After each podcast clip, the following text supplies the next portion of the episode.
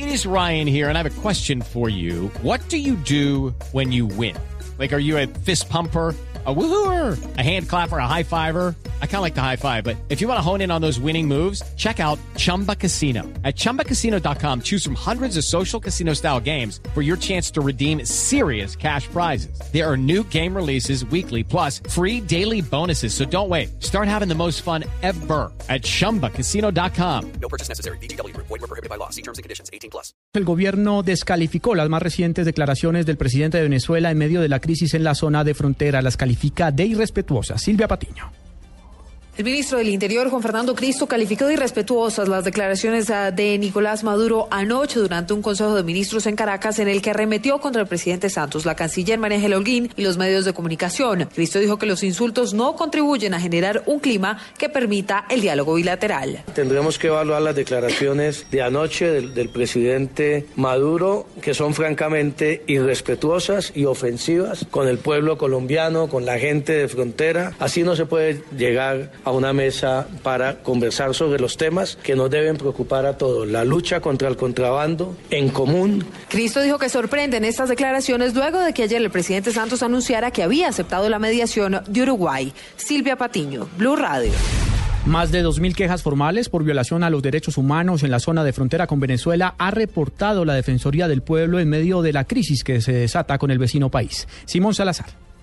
El defensor del pueblo, Jorge Armando Tálora, desde el Congreso elevó un llamado al gobierno venezolano para que respete las leyes propias de su país en lo que respecta a la deportación de un extranjero, que en el caso de los colombianos no se está respetando. Dijo que ya son más de 2.000 las denuncias recibidas por maltrato. Lamentablemente a los colombianos sin fórmula de juicio, sin aplicar las mismas leyes venezolanas, se les está desconociendo los derechos humanos. Nosotros tenemos más de 2.000 quejas formales recepcionadas en la Defensoría y hay de maltrato físico, maltrato psicológico, hay de rompimiento de la unidad familiar, hay de derribamiento de sus inmuebles, el impedimento de haber traído sus muebles y enseres, temas de toda esa naturaleza que públicamente el país conoce. Aseguró que la Defensoría ya se encuentra en Cúcuta, La Guajira y Arauca, haciendo la respectiva evaluación de posibles violaciones a los derechos humanos. Simón Salazar, Blue Radio. Blue Radio acompañamos a los colombianos deportados desde Venezuela. Todos estamos sufriendo. Toda mi vida. Estos son los rostros de la humillación. Cristian Gravito, 25. Por la situación como se puso el cierre de frontera, persecución, escasez. Realmente ahorita sí los, les están haciendo persecución. O sea, un colombiano no puede vivir tranquilamente allá por la cuestión de que ahorita por lo que vienen las elecciones eh, los quieren sacar de ahí para evitar la votación de los colombianos que ya han sido cedulados. Nos están diciendo que supuestamente somos los que llevamos el contrabando y pues eso es mentiras porque el país está desabastecido. No hay abastecimiento por producción. Eh, mis cosas, todo lo que había conseguido. Pero entonces por cuestiones de eso también quedé sin trabajo. Cuestión de cierre de frontera. Porque pues a uno no le esperan un trabajo 10 días, 20 días. Acá en Colombia se sabe que es así.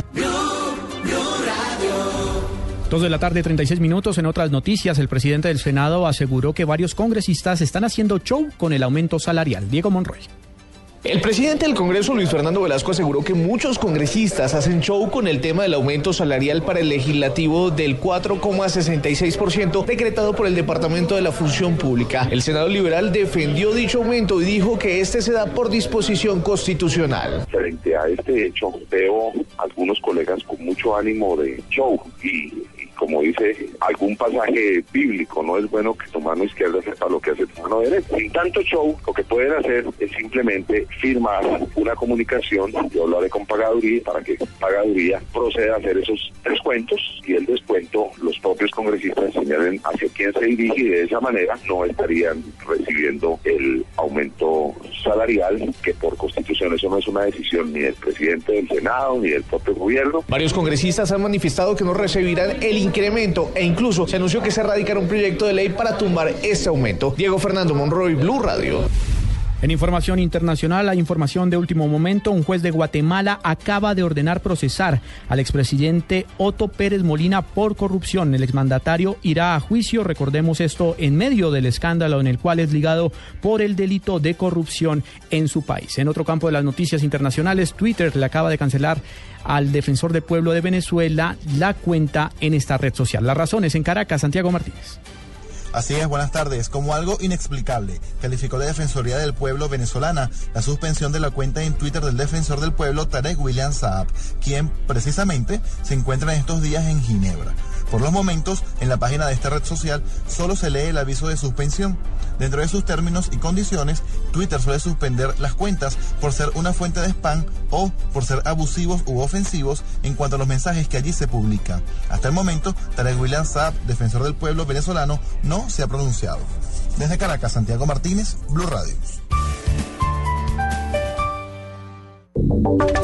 Y ahora en Blue Radio, la información de Bogotá y la región.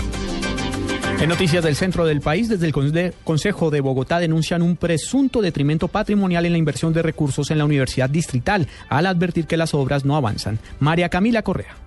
El concejal Antonio Sanguino aseguró que la construcción del edificio B de la sede La Macarena de la Universidad Distrital fue contratada en noviembre de 2010 y debía ser entregada en agosto de 2012. Sin embargo, a la fecha no ha sido iniciada la obra. Irregularmente la universidad le ha girado al contratista, el consorcio Fénix, más de 2.500 millones de pesos cuando el contrato establecía que los giros había que hacerlos en la medida en que avanzaba la obra. Y lo más irregular fue que iba a contratar esta obra sin la licencia respectiva. El cabildante también denunció que el terreno en donde se construirá la obra presenta fenómenos de remoción en masa, lo cual podría significar sobrecostos. María Camila Correa, Blue Radio.